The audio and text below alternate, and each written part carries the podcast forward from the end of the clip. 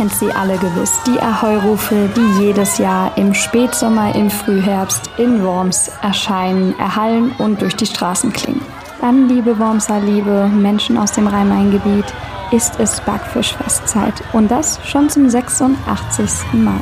Wir hatten es schon, ich glaube, es war in der dritten Folge, dass wir über die Feste in der Umgebung geredet haben. Hier, noch einmal kurz zur Erinnerung, ist der Podcast des Rhein-Main-Wochenblatts. Das hier ist inzwischen die fünfte Folge, die wir seit dem Start dieses Projekts machen, die wir seitdem produzieren. Mein Name ist Ann-Kathrin und dieses Mal wollen wir nicht nur über Feste allgemein reden, sondern eben wirklich nur über das Backfischfest, das ja Ende August auch wieder startet an all jene jetzt, die nicht das Backfischfest, sondern nur ihre Gurkenfeste, Fischerfeste oder wie in meinem Fall das Spargelfest aus Lambertheim kennen.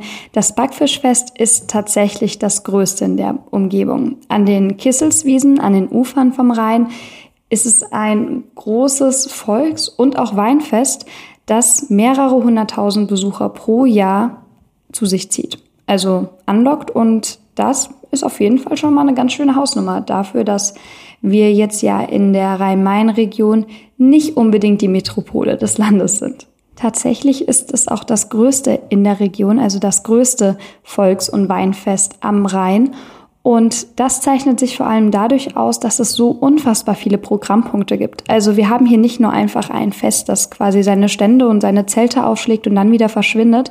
Nein, hier ist wirklich von vorne bis hinten ein komplettes Festprogramm. Es gibt den großen Festtagsumzug, von dem ihr vorhin schon am Einstieg ein paar Ahoi-Rufe und Jubelrufe gehört habt. Es gibt Haufen, ja, Nachmittagsprogramme, Auftritte von DJs, von irgendwelchen Bands. Also ich sage jetzt so salopp irgendwelche, aber es sind natürlich schon richtige regionale Stars, lokale Bands und vor allem einfach ja Künstler, die das Ganze auch vor Ort mitgestalten. Es gibt außerdem die Fischerwerder Kerb. Auch da hoffe ich jetzt, dass ich es mal wieder richtig im heimischen Dialekt ausgesprochen habe. Es gibt einen Weinkeller, den Wonnegauer Weinkeller, bei dem man auch noch super ja den Aspekt des Weinfestes hierbei zelebrieren kann. Also da ist wirklich für jedes Alter, für jede sowohl künstlerische als auch kulinarische Vorliebe auf jeden Fall was dabei. Und das macht auch das Backfischfest so ein bisschen aus, weshalb es eben nicht nur in Anführungszeichen das Stadtfest oder das Dorffest wie in vielen anderen Gebieten geblieben ist. Doch natürlich geht es nicht nur um das Essen und das Trinken, sondern es ist auch ein Fest, das voll ist mit Tradition. Da fängt es schon an bei der Eröffnung, bei der auf dem Marktplatz vor dem Wormser Rathaus dann das Brauchtum hochgehalten wird, dass aus dem Handpisch getrunken wird und dass die Gesellen, Lederarbeiter und die Fischmarktweiber da auch dann schon ihre Tänze präsentieren und somit eben auch an den Ursprung des Festes erinnern. Denn ursprünglich feiert das Fest eine der ältesten Fischerzünfte in Deutschland. Laut einigen Quellen soll es nämlich schon um 1106 eine Fischerzunft in Deutschland gegeben haben, in Worms und der Umgebung, hieß damals Wormser Fischerzunft und daraus ist dann letztlich 1933, also wie gesagt vor 86 Jahren, das Backfischfest in Worms entstanden. Ganz normal für die Tradition ist außerdem, dass der sogenannte Bürgermeister der Fischerweide gemeinsam mit seiner Backfischfrau symbolisch die Amtsgeschäfte im Rathaus für die Zeit des Backfischfests, also vom 24. August dieses Jahr bis zum 1. September, übernimmt. Der hat natürlich auch wieder einen Mundartnamen. Ich versuche es jetzt nochmal, bitte lacht mich nicht aus. Der Bäuemäster von der Fischerwelt. Ja, so heißt der Bürgermeister der Fischerweide einmal auf Wormserisch.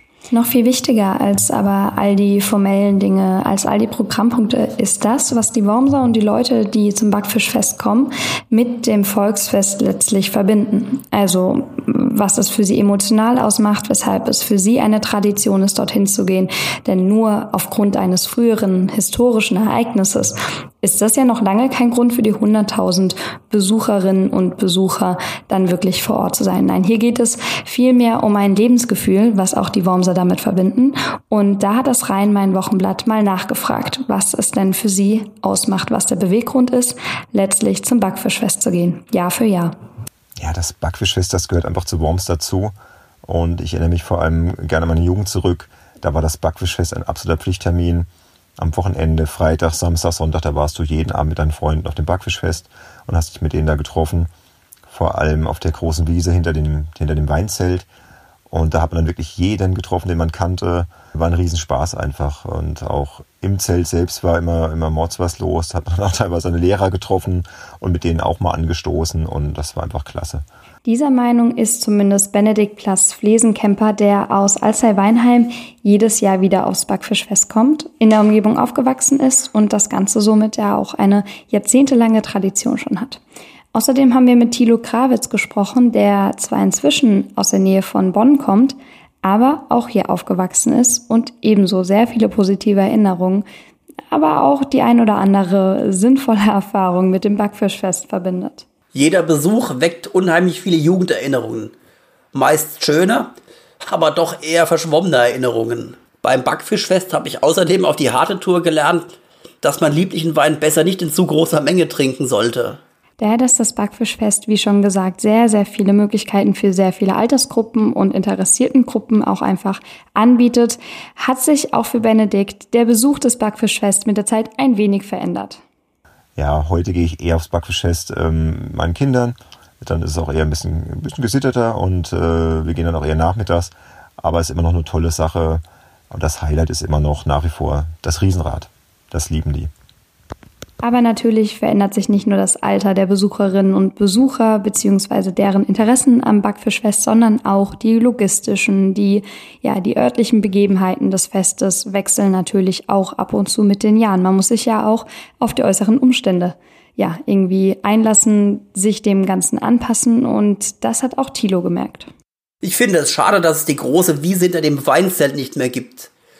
Aber dafür finde ich es mittlerweile im Zelt wesentlich angenehmer als früher. Für ihn bieten sich noch immer auch nach all den Jahren ausreichend Gründe, um zu versuchen, jedes Jahr trotz der weiten Entfernung zum Backfischfest wieder in die Heimat zu kommen. Ich wohne zwar schon länger nicht mehr in Worms, freue mich aber immer wieder, wenn ich es einrichten kann, zum Backfischfest da zu sein. Und damit ist er sicherlich nicht alleine. Da würden sehr viele der Hunderttausenden von Besuchern auf jeden Fall noch zustimmen. Wenn ihr noch Fragen habt zum Backfischfest, wenn ihr euch noch einmal die, ja, die Programmpunkte genauer angucken möchtet oder einfach ein paar Eindrücke von den letzten Jahren aufsaugen möchtet, die Vorfreude steigern möchtet oder noch den ein oder die andere dazu überreden müsst, mit euch dieses Jahr aufs Backfischfest vom 24. August bis 1.